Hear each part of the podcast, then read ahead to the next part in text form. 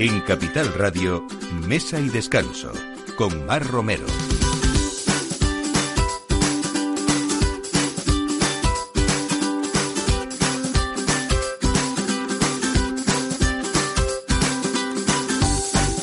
Buenos días. Eh, nada, hora del aperitivo en este intenso verano que esperemos que de domingo estén ustedes los que trabajan, pues les quedará poco seguro o habrán regresado y los que no, pues que disfruten allá donde estén, en la playa, en la montaña, en su pueblo. La cosa es eh, disfrutar y sobre todo eh, disfrutar de este tiempo de gastronomía en el que nos acompañan cada domingo.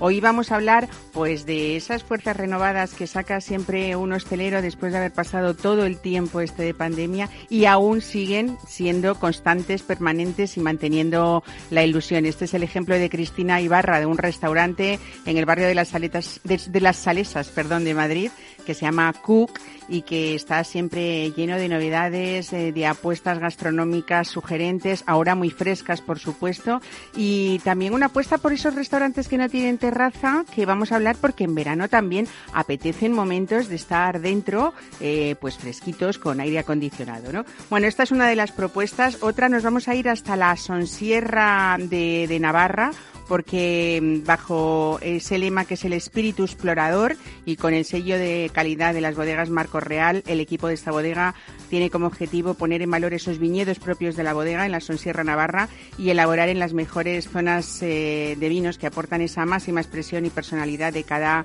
denominación que ellos tienen. Hoy vamos a tener con nosotros al enólogo Kepa Sagastizábal para que nos cuente todo esto y la Fonda de la Confianza es un nombre que para muchos es histórico porque es el nombre que recibe el espacio que pone sobre la, la mesa la novela Insolación de Emilia Pardo Bazán y en ella eh, la intención es rendir tributo a las antiguas casas de comida. ¿Quiénes? Pues José Luis Esteban y Paco Patón, un equipo que ha formado un tándem porque tienen mucha historia que después vamos a contar detrás, mucha historia gastronómica, eh, mucha historia de, de, servicio y sobre todo, bueno, pues eso, dos experiencias que se han unido para crear esta Fonda de la Confianza en Madrid hace muy poquitos meses, en el mes de mayo. Y vamos a hablar de alguien que tiene esa filosofía de descubrir diferentes vinos que por sus particularidades eh, merecen estar en los lugares más altos del escalafón y desde 2000, desde el año 2000 Aten Vinos ha hecho esta distribuidora que coge vinos en exclusiva solo para Madrid eh, ha hecho esto buscar eh, esos vinos con ciertas particularidades que aunque en esos momentos todavía eran grandes desconocidos hoy realmente son grandes referencias y grandes marcas en el mundo vinícola español. Miguel Martín nos va a acompañar hoy para elegirnos esos vinos de verano y darnos pistas. Así que todo esto a partir de ahora con Miki Garay en la realización y Mar Romero quien les habla. Bienvenidos a Mesa y Descanso. Mesa y Descanso, Capital Radio. que te diga que me muero por tener algo contigo. Y es que no te has dado cuenta de lo mucho que me cuesta ser tu amiga. Ya no puedo acercarme ya a tu boca sin desearla de una manera loca. Necesito controlar tu vida, ser quien te besa y quien te abriga. Hablábamos de esas personas profesionales que siempre tienen cosas que contarnos, que se renuevan cada día y que sobre todo cada vez los restaurantes son solo meramente restaurantes, sino muchísimas más cosas. Cristina Ibarra, buenos días, bienvenida. Hola Mar, buenos días. Bueno, vamos a empezar hablando de esa cocina fresca, de cada propuesta de cada día. Sabemos que en Cook hay muchos clásicos de los que vamos a hablar porque en prácticamente dos años y pico, todavía no hemos llegado a los tres años. Casi, casi. Eh, bueno, realmente se ha convertido en un referente madrileño eh, por muchas cosas. Y algo muy difícil que es que en un restaurante se vaya a buscar expresamente algún plato en concreto. Eso te ha pasado con algunos en Cook, ¿no? Sí, eso me ha pasado con varios platos. Por ejemplo, con los mejillones al curry, que es un curry tailandés Eh, lo intentamos quitar de la carta y nuestros clientes no nos han dejado. De hecho, muchos clientes vienen a verlo. Mm, hemos salido muchos programas con ese plato, entonces al final la gente viene por ciertas referencias. Son esos platos de los que te chupas los dedos así directamente, ¿no? Directamente, tú lo sabes. Exactamente, uno de mis preferidos. Bueno, hay también alguno fijo, que como, como esos gambones, por ejemplo, explícanos un poco. Sí, los gambones que van hechos, van fritos con un panco, nada grasientos, luego van sobre un guacamole y con una mayonesa especiada que hacemos casera con jengibre, ajo, un poquito de lima y lo dejamos hacer a baja temperatura y luego lo mezclamos con un poquito de mayonesa casera. En realidad en Cook eh, lo que hay es eh, mucha cocina base tradicional, pero luego con esos puntos frescos en todos los sentidos, no solamente porque es verano, sino también propuestas en invierno eh, que dan ese toque diferente que, que habéis hecho, pues eso, muy personal vosotros en vuestra cocina, ¿no? Sí, sobre todo respetamos mucho el producto, pero intentamos siempre darle un toquecito más allá para que sea algo diferente. Bueno, ¿qué propuestas hay este verano? Así que digas, no me Pues puedo perder. Tenemos esto. varias cosas. Tenemos unas sardinas que van asadas en una ensalada templada, unos pétalos de tomate, cebolla morada y un aceite de piparras. Estamos en plena temporada, además, ¿no? Esa sardina Es grasa, muy- rica. Sí, es muy fresquito el plato, está gustando mucho y la verdad es que ha tenido mucha buena aceptación. También estamos con un salmorejo, con pescados azules en salazón y unas huevas de salmón salvaje y más cosas, más cosas. Había una eh, versión el año pasado de salmorejo con, con ostra. ostra. Hemos- le, habéis le variado, hemos dado ¿no? una vuelta, sí, hemos metido las huevas de salmón que creemos que le da un punto, cuando se te explotan en la boca, que da un punto diferente y es un plato que está, que está saliendo mucho. Ujú.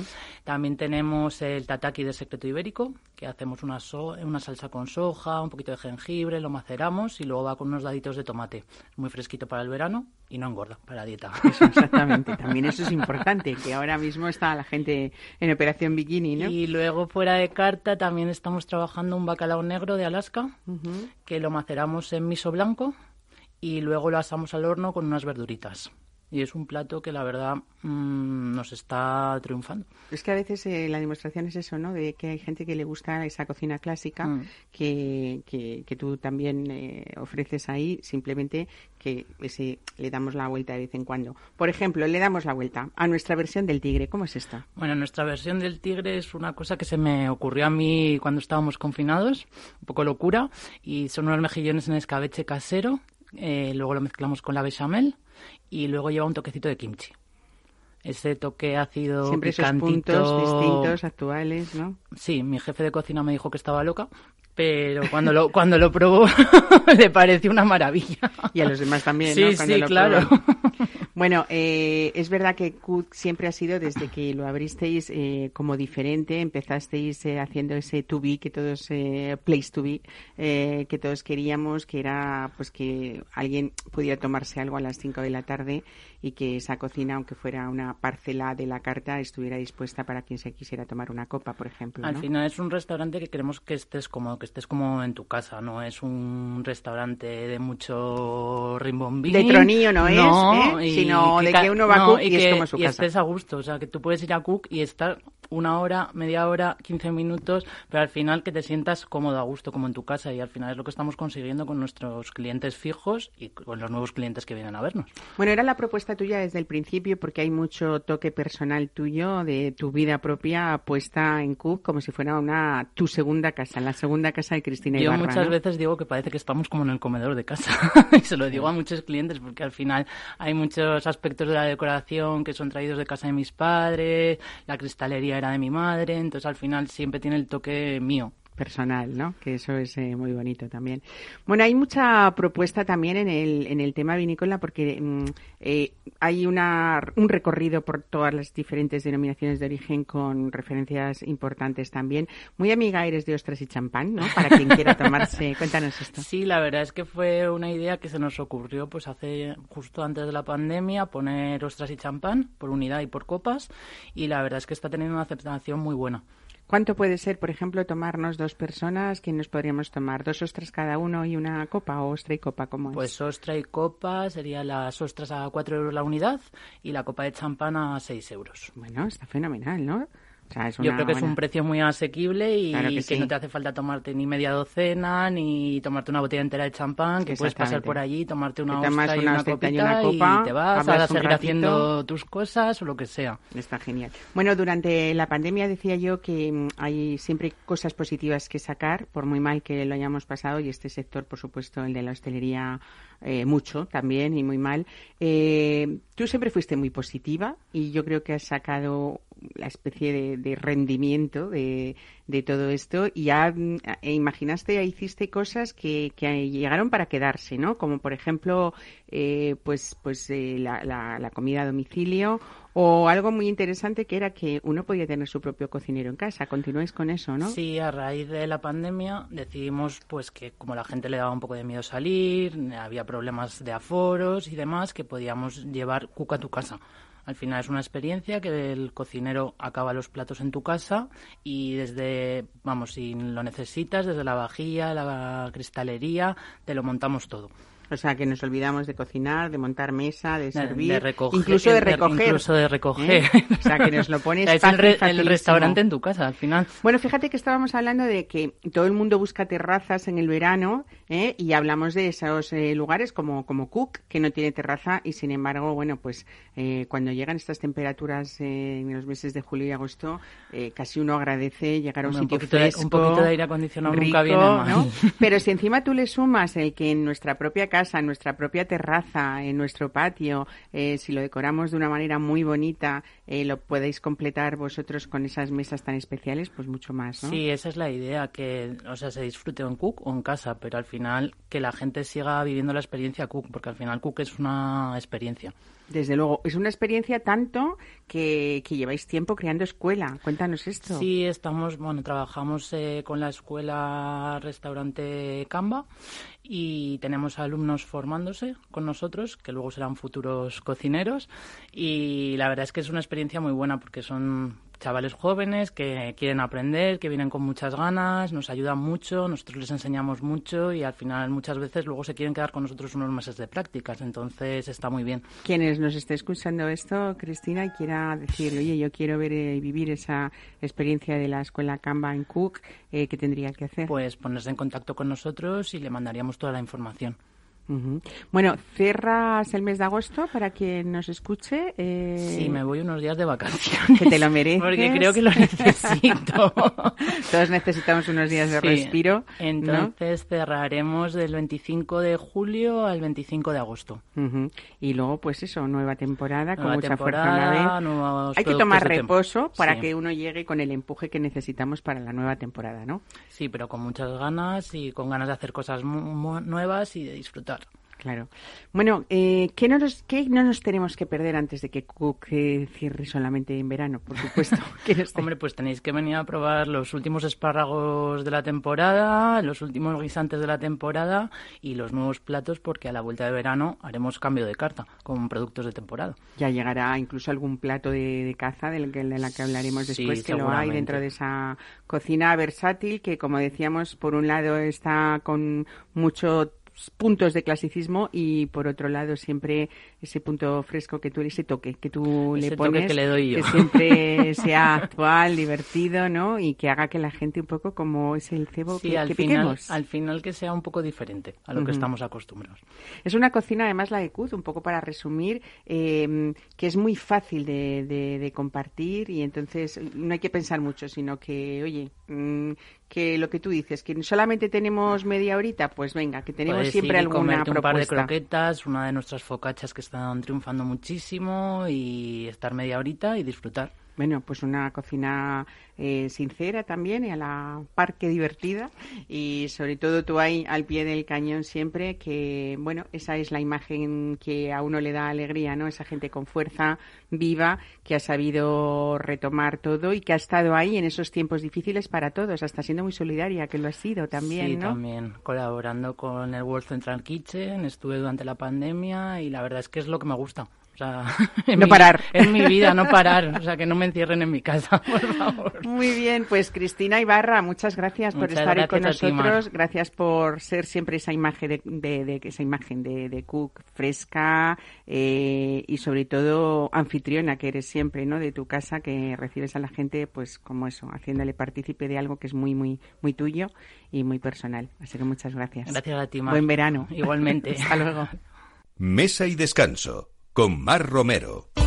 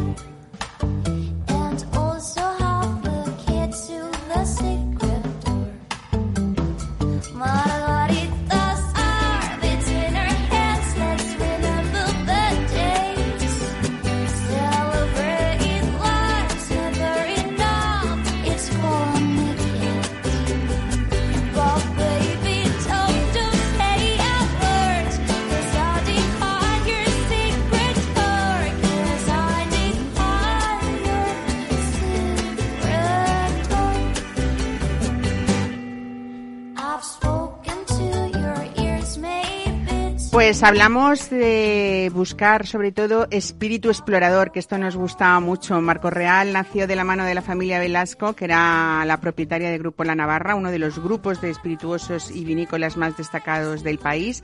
Y en 1992, cuando compra la, bodega que se ubica en Olite, en el corazón de Navarra, pues eh, Juan Ignacio Velasco, que era ese gran enólogo y además intrépido empresario, se propuso elaborar vinos que reivindicaran el valor del viñedo navarro y para eso adquirió viñedo en diferentes zonas de Navarra.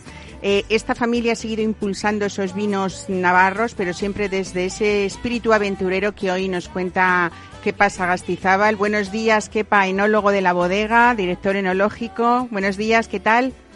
Muy buenos días, Mar. Estupendamente, encantado de saludarte.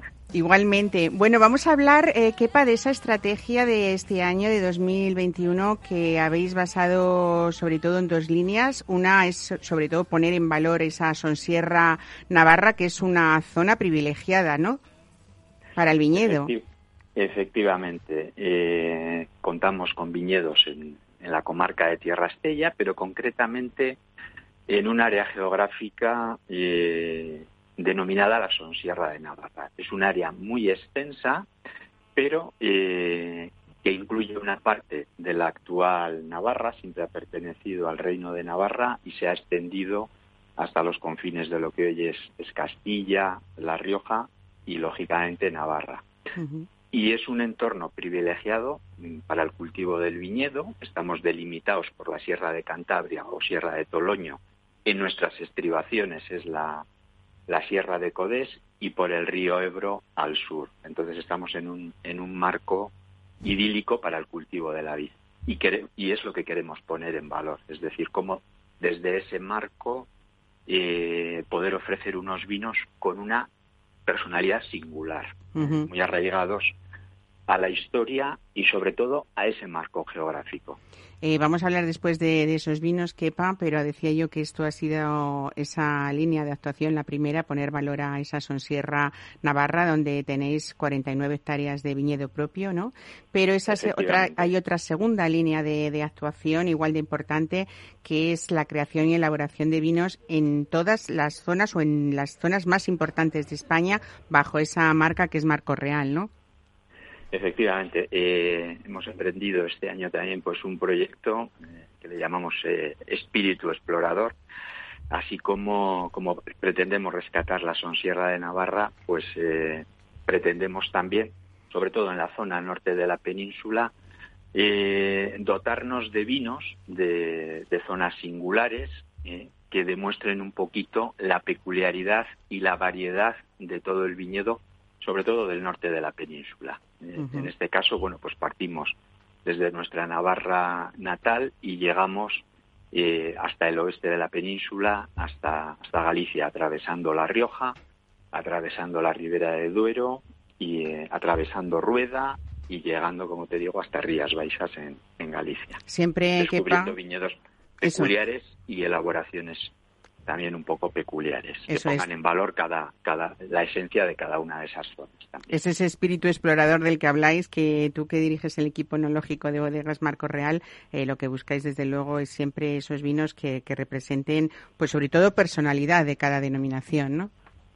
Eh, eh, tratamos de poner en valor, pues es la singularidad de cada una de esas zonas y además eh, que todos los vinos pues tengan un nexo común, ¿no? Vinos de placer, vinos simpáticos, vinos arraigados a la zona y, que muestren, bueno, pues todo el abanico varietal y de sensaciones que se pueden que se pueden exprimir eh, en todo lo que es el norte de la península. Vinos que, inviten a beber, ¿no? Siempre decimos lo mismo, que se puedan compartir y que se terminen, porque cuando uno se toma una copa comiendo y, y, y, se cansa, no quiere repetir, creo que puede significar que ese vino no es todo lo agradable que debería o todo lo bebible que se debería, no sé, ¿no? Claro, para nosotros es muy importante eh, transmitir esa sensación de placer, ¿eh? que cuando un consumidor abra una botella nuestra, eh, independientemente de la zona de la que sea, eh, que tenga esa percepción de placer, que la primera copa invite a una segunda copa, a una tercera y que además invite eh, a compartirlo con, con la gente próxima, ¿no? Que el consumidor pueda decir, oye, ¿sabes qué he descubierto este vino? Fíjate que, que simpático. A mí me gusta definirlos como simpáticos. Es ese carácter amigable de los vinos, ¿no? Que, no sea una dificultad para el consumidor, que no haya que, explorarlos a fondo y hacer un máster previo para poder entender una copa de vino, sino todo lo contrario, que sea el vino elocuente. Eso es. Eh, ¿Qué pasa? Si te parece, vamos a profundizar un poquito más en ese terroir único y privilegiado que es la Sonsierra Navarra, como nos has ah, descrito antes. Decíamos que es un lugar privilegiado sobre todo por esa situación geográfica, eh, por ser un terreno sobre todo que, que, marca ese carácter para el viñedo y, y, elaboraciones de vinos también con personalidad. En todas esas eh, 49 hectáreas de las que hemos hablado hay diferentes altitudes y, y también eh, podríamos decir que incluso variedades de, clima también. Eh, son zonas donde se encuentra la Rioja Alta, la Rioja Alavesa también. Eh, ¿Qué has ido buscando eh? y cómo has sabido, qué bien lo explicas cuando se está allí contigo, viendo un poco pues todas esas exposiciones y sobre todo viendo parcela a parcela cómo, cómo lo ubicáis y por qué cada una define vinos diferentes, ¿no? Sí, hemos eh, bueno hemos seleccionado las orientaciones en, el marco en el que estamos. Bueno, pues partimos primero de una orografía privilegiada. Tenemos eh, exposiciones al norte y exposiciones al sur que confieren al carácter, sobre todo la exposición norte que es mayoritaria, eh, un cierto frescor a los vinos, lo cual les hace muy atractivos y muy apetecibles. Y las exposiciones sur, pues dar una un plus de madurez y un plus de redondeza a los vinos. Pero dentro de cada exposición pues tenemos diferentes tipos de suelo y diferentes altitudes. Vamos desde los 474 metros más o menos de altitud hasta los 520 metros y conjugando orientaciones, altitudes y tipos de suelos, que los tenemos bastante diversos, tenemos desde suelos con arcillas rojas y con muchas gravas hasta suelos de aluvión, cada uno, cada uno de esos suelos, de esas altitudes y de esas orientaciones, pues... Eh, es idóneo para diferentes variedades, ¿no? Supongo. sí, eh, de hecho tenemos, bueno, un, abanico varietal amplio, desde el tradicional moscatel de grano menudo, como eh, en variedad blanca, acompañado por el chardonnay, que, que se expresa muy bien en las diferentes orientaciones, Luego estamos muy orgullosos de nuestro Graciano, de nuestro Syrah, de nuestro Tempranillo, de nuestro Merlot y de nuestro Cabernet Sauvignon. Como ves, tenemos un elenco varietal amplio, pero eh, no hemos renunciado a variedades eh, arraigadas como el, Moscatel, el, Graciano y el Tempranillo, aunque eh, Merlot, Cabernet Sauvignon, Syrah y Chardonnay aportan, bueno, pues eh, matices que son reconocibles por la mayoría de los consumidores, ¿no? Y eso también les hace mucho más atractivos a nuestros vinos. Hay que hablar también, Kepa, de bodegas Marco Real en el mundo, porque también dentro de este año estábamos hablando de cosas positivas que han pasado este año, que es lo que hay que contar después de lo que hemos pasado, ¿no? Por supuesto. Ha habido un año de expansión a nivel vinícola eh, y estáis presentes ya eh, en 30 países, ¿no? Eh, hay más, hay objetivo de llegar a muchos más en los próximos tres años, ¿no?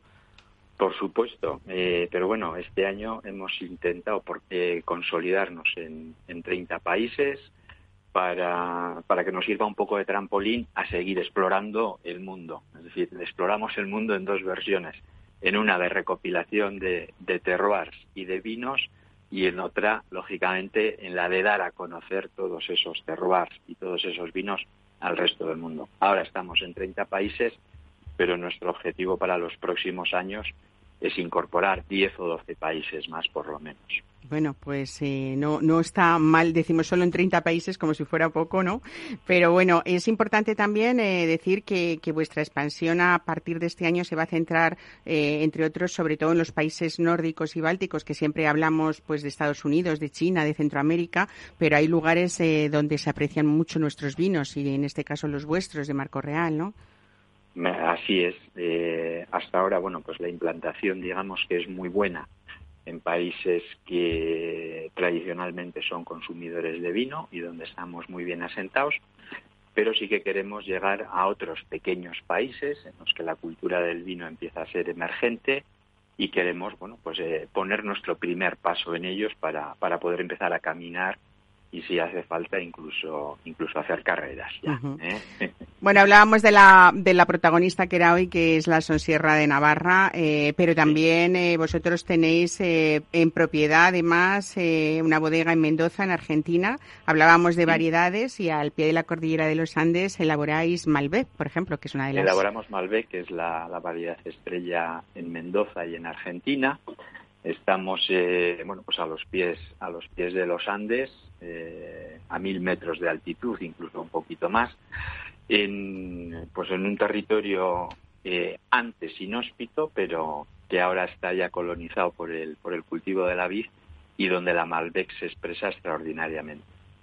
Bueno, da gusto escucharte eh, Kepa, y sobre todo eh, hablamos hoy de vinos, pero hay que hablar a veces también pues de esa destilería histórica, Destilerías Navarra, que tiene su origen en Grupo Navarra desde 1580, nada menos, ¿no? Y, cuando hablamos de Navarra hay que hablar de Pacharán, ¿no? ¿Por qué vuestro Pacharán es diferente?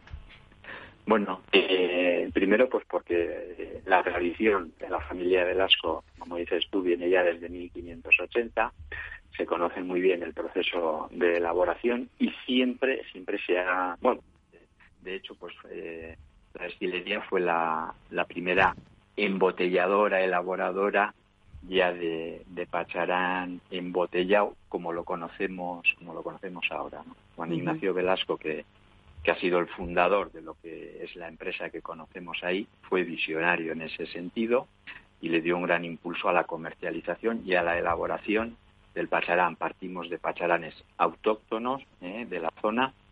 Eh, siempre se elabora con, con, pacharán fresco, se hacen unas eh, maceraciones muy controladas y siempre se va buscando esa armonía entre la frutosidad de, del propio pacharán, de la, de la endrina, y, y su integración bueno, pues con el resto de los componentes para ofrecer una bebida que tradicional, tradicionalmente ha sido Navarra y sigue siendo Navarra, como una insignia más, pues también del, del carácter navarro del, de la empresa, porque la empresa sí que tiene un carácter navarro muy, muy arraigado. ¿eh? Entonces, eh, mostramos un poquito al mundo esa esencia navarra a través de, de los vinos y del pacharán, por supuesto. ¿Qué pasa, Gastizábal? También está, en, el ADN y en los genes eh, de la empresa eh, y de la familia que, la ha fundado. Que preguntaba, ¿pacharán también en verano? ¿Por qué no, no? En una terracita, ¿eh? Así fresco. fresco. Muy bien. O con hielo. Eso en, es. En vaso grande, en vaso mediano o en vaso pequeño, en chupito.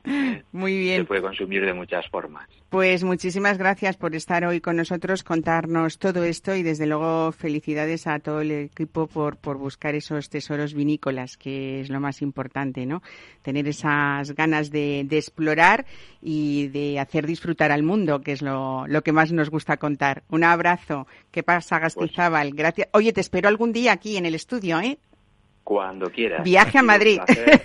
en Navarra se está fenomenal, pero bueno, en Madrid también tenemos rinconcitos Eh, muy Me bonitos. encanta también Madrid, así que no será difícil que, que me veas por ahí. Estupendo. ¿eh? Pues nada, mientras tanto, feliz verano para todos. Un abrazo. Lo mismo, buen fin de semana y muy buen verano a todos. Hasta pronto, Mar. Gracias. Mesa y descanso. Capital Radio.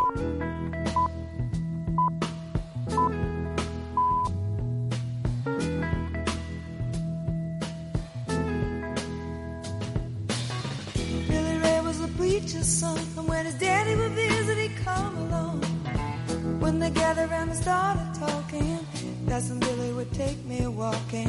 Out through the backyard we go walking. Then he looked into my eyes. The Lord knows to my surprise, the only one who could ever reach me was the son of a preacher man. The only boy who could ever teach me was the son of a preacher man. Yes, he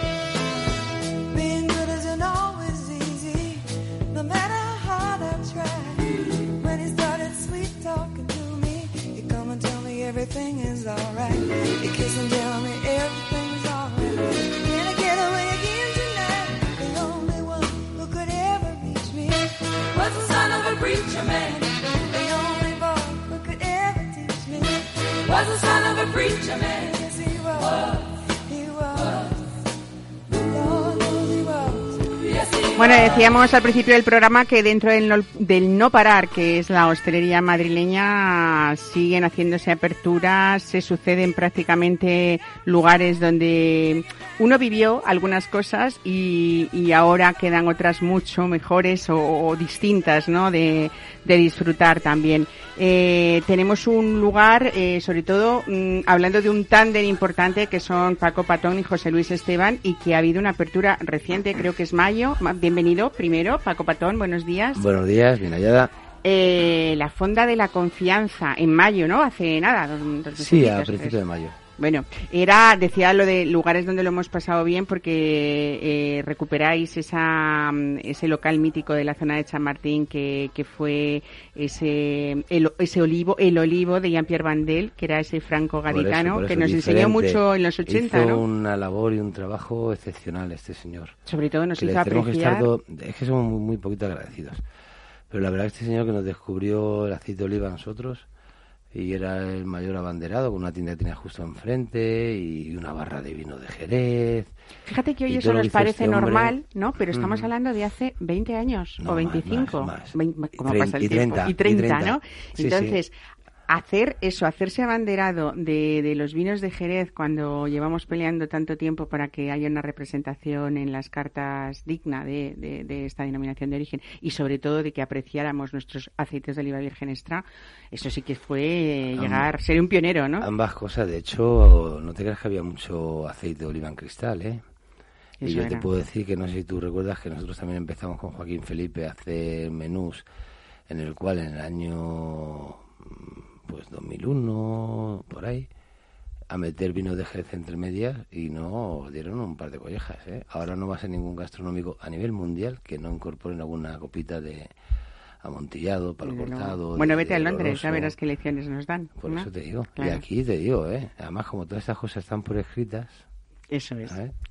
Bueno, hablaba yo de ese tándem eh, que, que sois eh, tú y José Luis Esteban, tú, un Paco Patón, durante muchos años director de gastronomía del Hotel Urban, del grupo Derby. Eh, ahí, y luego después en Cebo también, ¿no? En Cebo conseguisteis Bueno, la me- estrella Michelin. A mí me tocaba todo. Yo era director de alimentación y bebidas del Villarreal y de del Urban. Villarreal también, exactamente. También hicimos eh, no solo de comida vive el hombre, sino también hay que alimentar el cuerpo, el alma y quitarse la sed en estos tiempos. Bueno, y José también Luis es- hicimos el, el glass bar, la terraza. Es verdad, el cositas. Glass Bar. Cuántas cosas, Sí, sí. ¿no? Qué bien lo pasábamos Sí. en esa terraza. Ahora cuando se inauguraba el verano. Ahora nos seguimos pasando bien, ¿eh? El otro día No lo decía José Luis, de joder, tío, te estoy viendo como hacía años que no te veía. Porque- Disfrutando, ¿no? Sí, porque además ya empiezan a venir clientes de toda la vida que vienen a pasarlo muy bien y se juntaron los astros y la verdad que dimos un servicio de cena que casi se nos junta con la mañana. Bueno, hablábamos eso de, de ese tándem porque aparte de ese repaso que hemos hecho contigo, también José Luis Esteban ha pasado por los fogones del Senador de Salvador o en Lágrimas Negras del Hotel Silk en Puerto América y habéis coincidido los dos en esos proyectos de Milesime en España y en México también. Y bueno, eh, ahora dijisteis, hay que juntarse para hacer algo qué, algo Pero, distinto. eh, además estamos haciendo algo distin- distinto, muchas cosas que no las voy a decir, porque no las decimos nunca. Porque la verdad que la unión de José Luis y mía fue para hacer cosas solidarias. Eso fue donde nació nuestra amistad, de verdad. Nos conocíamos, teníamos tratos, salíamos, corríamos. ¿Hace cuánto de eso? Pues mira, la primera vez que hicimos fue con el terremoto de Haití. Hicimos una, una cena benéfica que recaudamos 150.000 euros netos, Lo recuerdo. en el cual se volcó toda la restauración madrileña y parte de ella vino gente de, de- de toda España. Los madrileños estuvieron todos, por supuesto. Hicimos una segunda con el amigo Darío Barrio y, ahí haciendo cosas fue cuando como nos, nos creció de verdad la amistad. Luego haciendo, también hemos estado en México haciendo por ahí ñapas, como digo yo, ¿no? Haciendo eventos. Pero, pero donde nació fue haciendo temas solidarios. Bueno, pues nadie mejor que vosotros, ¿no? Para que conocéis ese significado de la palabra confianza también, que me imagino, eh, estaba yo contando al principio del programa que, que es el nombre de la novela Insolación de Emilio Pardo Bazán. En la novela Insolación, Doña Emilia hace referencia a la Fonda de la Confianza. José Luis y yo estábamos buscando nombres que era como imposible, porque imagínate, 10.000 restaurantes en Madrid, o sea, es imposible un nombre que, que diga algo de ti, que transmita algo, que, que guste, o sea, nada, nosotros queríamos un nombre, bueno, pues como ya sabes, como ahora hay que estudiar mucho para todo, fonéticamente fuerte, cuatro letras, eh, que sé, que tú fíjate, Fonda de la Confianza, nada lo que queríamos. Y nada, nos enamoramos de Doña Emilia y leyendo ese libro, bueno, quedamos con un amigo, quedamos con un amigo que era el que lo estaba leyendo, pues no hay que faltar la verdad, que, que es Miguel Ángel Almodóvar. Hombre, Y- claro, que como sabe tanto de historia, ¿eh? seguro Y que... entonces quedamos con él un día, porque, bueno, pues yo quedo con él de vez en cuando y lo tenía en la mano. Y entonces empezamos, dije, ya está. Yo me leí el libro, bueno, nos leímos el libro, que además es un libro muy cortito, y me enamoró cómo escribe esta mujer. Yo he empezado a, a descubrirla ahora, de mayorcito. Y me parece fascinante lo de una avanzada y además con unos conocimientos gastronómicos. Hablamos siempre ahora de esas mujeres en gastronomía y cuántas lecciones. El viernes pasado teníamos nosotros fabada asturiana en honor a Doña Emilia, porque no sé si sabes que ella fue la primera persona que hizo referencia a la fabada. O sea, antes de ella no existía la fabada, existía ni, bueno, no, no se había escrito nada. Y, y aún haciendo calor, no hemos hecho muchas, hemos hecho poquitas raciones, pero, pero sí, sí, la gente las ha pedido. Yo fíjate, alguna vez he contado que una de las eh, pocas herencias que me quedó de mi abuela paterna fue un libro de cocina de ella que se llamaba El libro de la cocina moderna. O sea, Claro. fíjate, en aquella época, ¿no? Y mi abuela tenía ahí súper cuidado y ahí estoy yo, siempre pendiente de restauración porque el libro lo pide, pero es, es Pero- algo encant- Pero fíjate que nos encantador creemos, yo me imagino que todas las generaciones piensan lo mismo, que creen que han descubierto América todos. Esta señora hace 150 años escribió eh, la cocina moderna, porque antes escribió la cocina antigua. Claro, ¿eh? claro. Entonces, primero se molestó y se preocupó en recoger eh, todo este, es- esta cultura gastronómica. Yo creo que también ella era una adelantada en todo. Totalmente. Y se dio cuenta que la transmisión esta verbal que iban a hacer las mamás a las hijas se iba a perder, porque la mujer iba a tomar un, un papel relevante en la sociedad. Y antes de eso se preocupó en que en dejarlo todo escrito.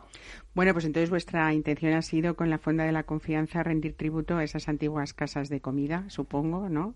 Eh, José Luis compra los productos de temporada eh, el mismo día que va a cocinar, ¿no? José, Ahí a tenéis- nosotros nos mandan en la noche antes de cuatro lonjas, ya van cinco distintas por toda la geografía, dos en Galicia, dos en Cantabria, dos en el Mediterráneo, ya tenemos en el Atlántico, en la, en la zona de Cádiz también alguna otra, y nos dicen cosas y peces.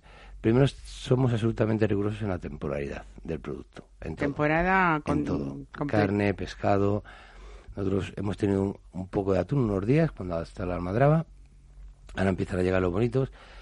Eh, y de hecho el, el bonito estaba llegando, pero no lo habíamos cogido porque no, no estaba tan terso como queríamos. Al final es como todo. Empieza la temporada, pero igual lo- los primeros no son los mejores. Y tenemos eh, pescado muy, muy en desuso. O sea, eh, rubio, eh, no sé, San Martiño. no sé, tenemos pescados que la gente se lo conoce. Y, y luego, la verdad, que recibimos a lo mejor dos peces de tres kilos por las raciones que tocan. Se acaban al mediodía, pues por la noche no hay. O a veces los tenemos que guardar. Porque bueno, yo no estoy nada de acuerdo con esto de las maduraciones de las carnes, que se nos está yendo un poco. Sí. Lo que sí que tienen que reposar. Y los pescados vienen tan frescos que no los podemos servir. Los tenemos que dejar un día o dos en Porque, cámara. claro, hay que dejar que pierdan no, agua, claro, ¿no? Un no, poco. y- Y, nervio. que Está claro. Claro. Entonces a veces dicen, no, no, este déjale un par de días en la cámara que Mm. está... Hay gente no". que, nos, que es verdad que se sorprende, eh, eso en Galicia pasa mucho, pero se sorprenden cuando la gente te dice que, que sobre todo cuando pesan mucho, ¿no? Pues esos rodaballos de 8 kilos, hay que dejarles Hay dos que o tres días que, reposar, que- hay que pierdan y que esa carne A se nosotros nos ha ¿no? pasado de una vez y, y no hemos podido ofrecer todo el pescado que teníamos porque estaba demasiado fresco. Claro. Bueno, tú decías que habéis abierto y ha sido como una afluencia que supongo que sí que contabais con ella, porque todos contábamos con que ese tándem Paco Patón, José Luis Esteban tuviera, pues eso, el éxito que todos esperamos, pero no por nada, sino porque hay una experiencia detrás, él en la cocina y tú en la sala. Eh, no, no creo que sea fácil y mucho menos en estos tiempos, pero desde luego hay, mm, me gusta mucho veros las caras que he visto, porque hay mucha ilusión ahí y sobre todo dominio de todo, ¿no? Entonces, eh, ¿cómo está ese equipo? Muy Pues, grande, ¿no? Efectivamente, eso es lo que te iba a decir. Tú fíjate, me decías que yo llevo 21 años en dos hoteles con gente maravillosa que siguen allí, que les quiero a todos y que siguen haciendo un trabajo excepcional. Pero que yo les miraba y ya sabían lo que quería decir. O sea, yo, no, yo no hablaba. Yo no tenía que decir. Esto es nada. como cuando tu padre te va a regañar. No, ¿no? yo, yo, yo regañaba poco bueno, alguna vez, pero no. Entonces, esa facilidad que yo tenía, que claro, todo fluía. Abremos la terraza, no pasaba nada, hacíamos esto. Tenías equipos y teníamos equipos muy numerosos. Y claro, empezar de nuevo con gente que no conoces y que encima hemos dado un pasito más para, para hacer más cosas que queríamos hacer y estamos muy contentos.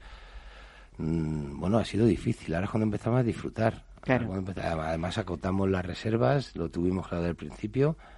Fíjate Eh, que yo hacer- recuerdo, que siempre, eh, mucho antes y después también de tu Premio Nacional de Gastronomía, contábamos que había sido siempre una especie de antes y después en el servicio o, en la forma de, hacer servicio de Paco Patón, porque estaban siempre esa rigidez del servicio de escuela, que podíamos decir, de sala, y sin embargo tú has sido ese gran servicio de escuela, quitándole todas esas barreras que la gente le, suponía ver y, y- y sentir, eh, y empezaron las camisetas, las deportivas, y luego ese servicio impecable que creo que demostraste que no está nada regañado en el mundo si se sabe hacer y, trabajar bien, ¿no? tenemos que tener sentido común y algo de educación y conocer un poquito el protocolo.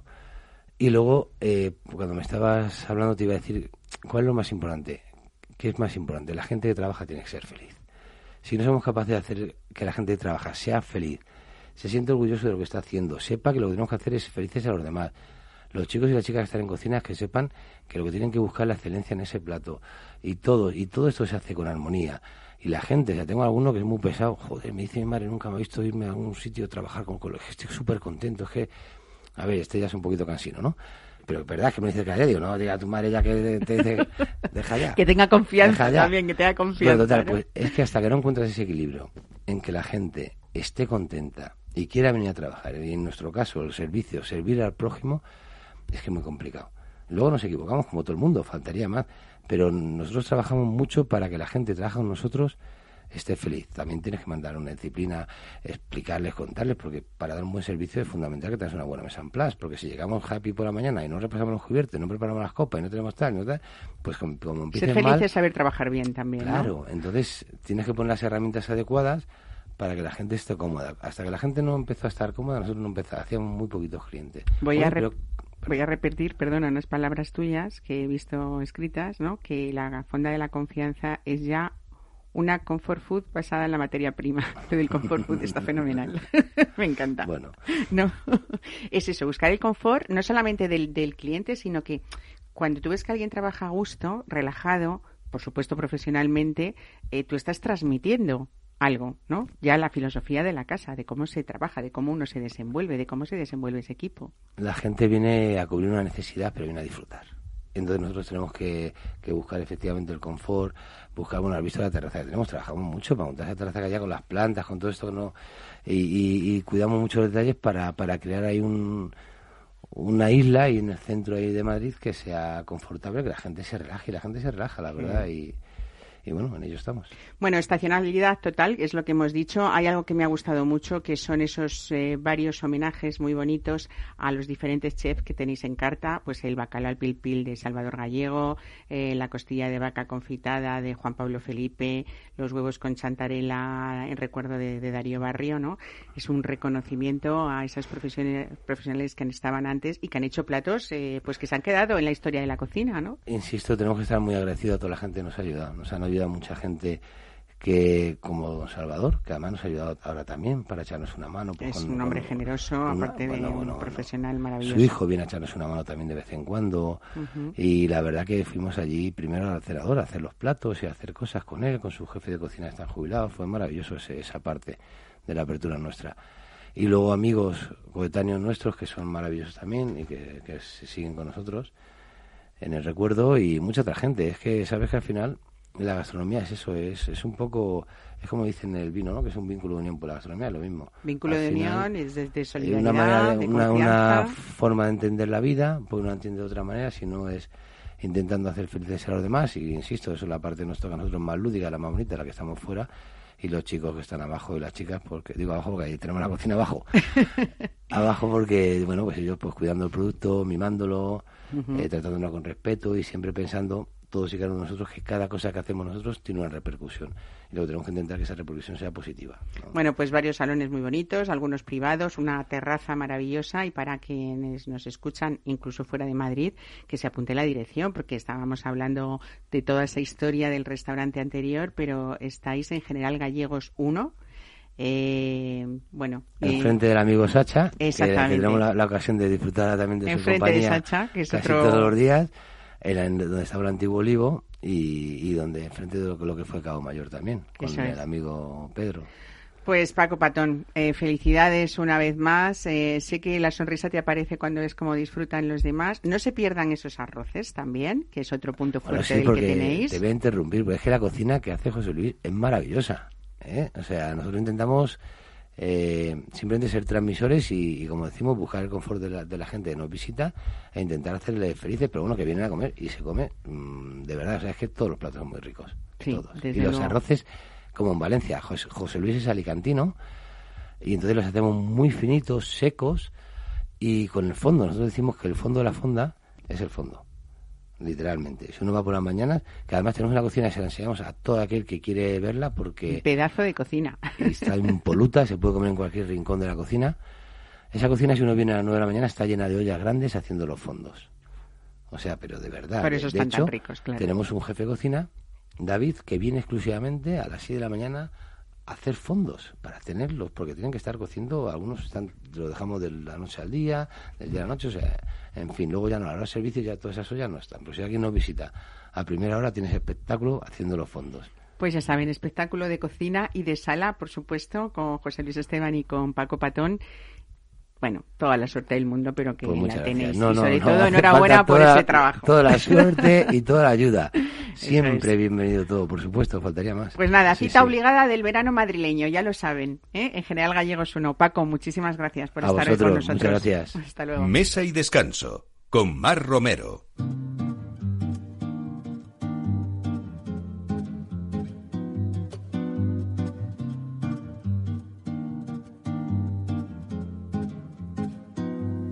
Esperaré a que sientas lo mismo que yo, a que a la luna la mires del mismo color.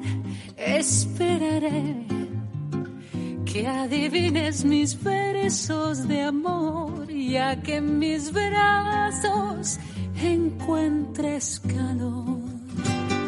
Esperaré a que vayas por Bueno, y hablamos sobre todo de, de- de- de descubrimientos y gente que trabaja para explorar, para descubrir. Eh, decía también en la presentación del programa que desde 2000 la distribuidora Aten Vinos ha tenido siempre esa filosofía de descubrir diferentes vinos y en aquel momento incluso eh, ellos pensaban que iban a merecer estos vinos los lugares más altos del escalafón, pero tampoco eran grandes eh, quizá eran bastante grandes desconocidos, ¿no? No iba a decir que no eran grandes conocidos. Bueno, Miguel Martín, bienvenido, buenos días. Muchísimas gracias. Eres la persona más joven del equipo, podríamos decirlo así, del equipo Atem Lo podríamos ¿no? decir y es lo verdad. somos, y lo eres, ¿no?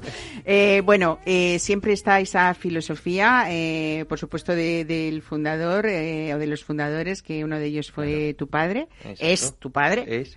Eh, y, y, bueno, mucho de esfuerzo, mucha ilusión. Se han ido siempre incorporando a, través de los años esas bodegas diferentes en el catálogo de Aten, pero lo que yo decía era siempre que habéis buscado un hueco eh, a cada vino que os parecía interesante. Eso es lo que te han intentado proyectar, que busques, ¿no? Que, que, que explores. Por lo menos es lo que se intenta, al fin y al cabo. Intentar buscar, estar probando vinos y algo que represente una calidad-precio excepcional, que se lo van a merecer todo el mundo y que lo, pueda- eh, lo pueda probar todo el mundo y disfrutarlo, porque el, el vino al final es un disfrute. Eso es. Bueno, hoy estás aquí para, para recomendarnos vinos que a ti te gusten y sobre todo que pienses en la gente de tu edad, que son los veintitantos, ¿no? Que también la gente de veintitantos sabe beber, ¿eh? Que eso es que beber, disfrutar con responsabilidad. Eh, pero tengo que decir también que a pesar de esa juventud eh, hay una trayectoria ya muy importante. Tú has estado de sumiller en restaurantes como Diverso, eh, con tres estrellas Michelin, en Coque con dos estrellas Michelin. Quiero decir que antes de llegar a Aten uh, mm, no, no te han cogido así porque Me tú te llamarás formando- Martín de apellido, ¿no? Exacto, poco a poco me he estado formando en la sumillería. Al final es lo que en realidad nos ha gustado a mi padre y a mí. A mi padre durante 30 años y a mí durante menos tiempo. Me paso a la distribución con él, eh, que me parece también una parte muy divertida y que nos ayuda, digamos, a ayudar al resto a descubrir estos vinos. Eh, Nosotros somos los primeros y se los mandamos a diferentes sumilleres para que los vayan descubriendo y que lleguen al, al público final, al consumidor final. ¿Qué le dirías a esa gente de tu edad para que empiece a disfrutar o a aprender de, de vinos sin etiquetas? De que no le dé miedo, me imagino, pero sigue tú que. que se lo tomen como si fuese una copa, al fin y al cabo, a- al fin y al cabo, porque a mí una cosa que siempre me ha jorobado ha sido que me digan que no se bebe vino porque no se sabe. El vino no, no hace falta saber, es disfrutar, juntarte con tus dos, tres amigos, en una terraza, en tu casa, en cualquier lado, y disfrutar. ¿Cómo se bebe un vino? No tiene protocolo para beber un vino. ¿Lo quieres coger por arriba de la copa? Pues por arriba en una copa. ¿Lo quieres beber en un chato? Pues bébelo en un chato. No pasa nada, el caso es que se disfrute. Claro, Y una es- vez que a uno le gusta o valora lo que está bebiendo con el tiempo, irá aprendiendo ese mediano protocolo que Exacto, requiere, no irá- para nada, ni para pin- ni, ni para aparentar, sino simplemente, pues eso, una copa se coge de cierta manera para que la copa no se caliente, por poner un ejemplo, ¿no? Exacto. Eh, pero, pero ese protocolo no, no, que no sea lo que nos agobie a la hora de ir a un restaurante o a una terraza y pedir un vino, ¿no? Exacto, por, eh, por favor, que la gente beba vino. Eso es lo único que queremos. Bueno, tú has traído tu selección, así que cuéntamela, ¿eh? La de, la de este verano. Bueno, pues he hecho una pequeña selección de vinos para este verano que hace muchísimo calor, ya lo estamos notando desde hace unas semanas. Entonces, ¿qué es lo que nos apetece? Algo fresco, algo que sea fácil de beber, que no sea eh, una alpargata luego en, el, en la propia boca. Entonces he hecho una selección de tintos y blancos. Eh, te voy diciendo algunos, vamos a empezar por algunos blancos, como puede ser Eduardo Peña. Eduardo Peña es un vino del Ribeiro, eh, elaborado con tres variedades típicas de la zona, Treisadura, Godello y Loureira.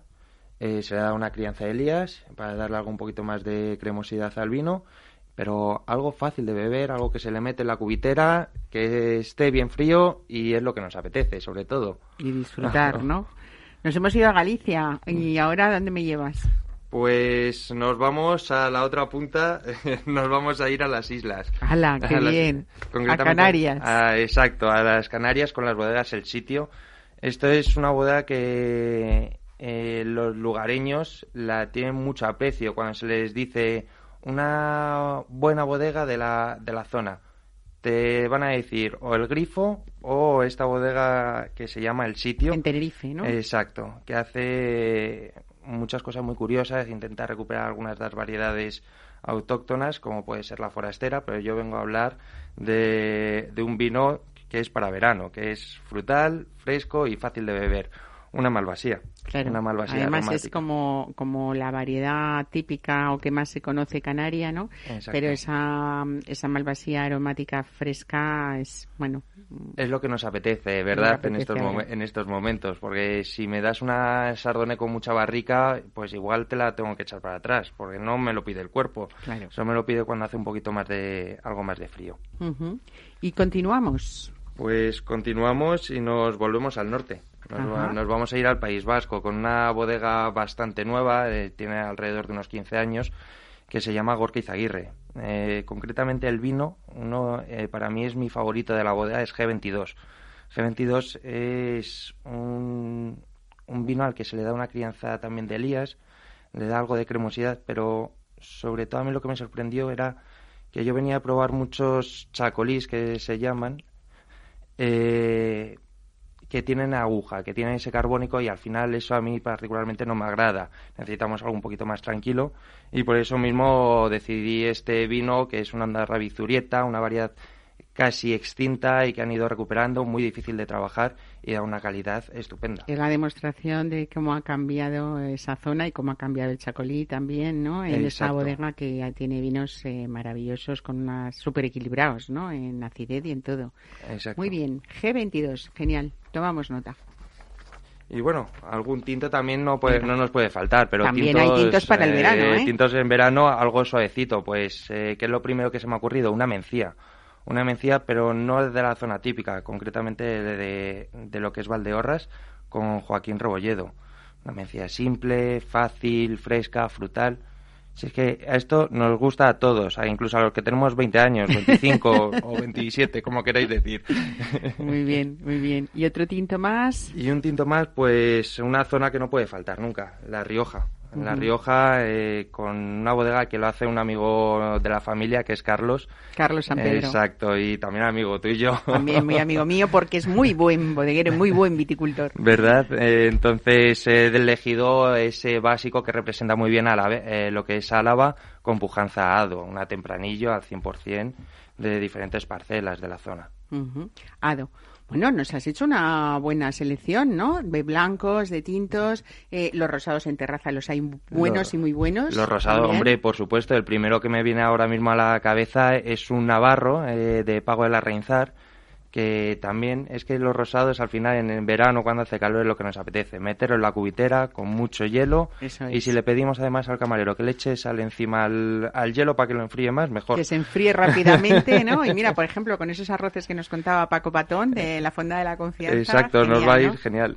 Pues eh, Miguel Martín, te espero más veces, ¿eh? Porque, bueno, aquí ha estado tu estreno maravilloso, que me han encantado esos consejos y espero sobre todo que le hayan encantado a los que nos escuchan, a nuestros oyentes. Nosotros nos despedimos de ustedes hasta la semana que viene, que pasen un buen eh, domingo, lo que queda, y sobre todo que sea gastronómico, divertido y que lo compartan. Feliz fin de semana.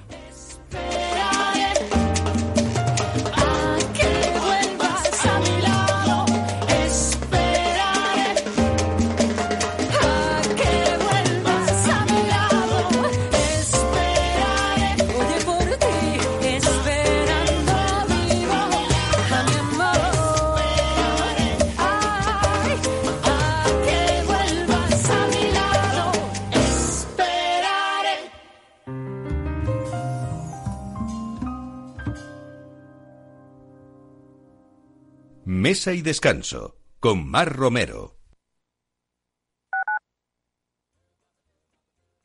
En el restaurante Gaztelubides somos rigurosos con la selección del producto para crear recetas imaginativas que acompañamos de una bodega generosa y brillante y de nuestra magnífica terraza durante todo el año.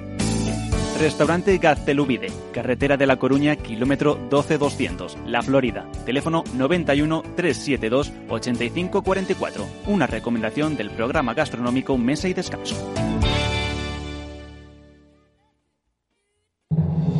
Atalayar vuelve a Capital Radio todos los lunes a las 10 de la noche. El espacio de análisis sobre la actualidad internacional regresa con los grandes asuntos que son noticia en el mundo. Un programa de referencia para comprender lo que ocurre en el contexto global, por qué ocurre y cuándo ocurre.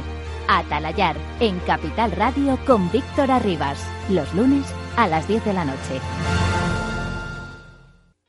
Horno La Santiaguesa. Somos pasteleros y eso nos gusta. Utilizamos materias primas que nos hacen disfrutar y elaboramos todos nuestros productos de forma artesanal, sin sucedáneos, ni margarinas, ni grasas trans. Sabemos que las cosas buenas son importantes. Con el hashtag buscamos gente dulce. Taona San Onofre, calle Hortaleza 9, teléfono 91 531 8376 y Horno La Santiaguesa, calle Mayor 73, teléfono 91 559 6214. También nos encontrarás el mercado de San Miguel, www.pasteleriasanonofre.com. Si eres empresario, emprendedor, dueño de un negocio o quieres serlo y buscas un programa donde hablen tu idioma, escucha Negocios de Carne y Hueso 360, de lunes a viernes a las 3 y media de la tarde en Capital Radio, el programa para empresarios y emprendedores hecho por empresarios y emprendedores de éxito, con Mariló Sánchez Fuentes.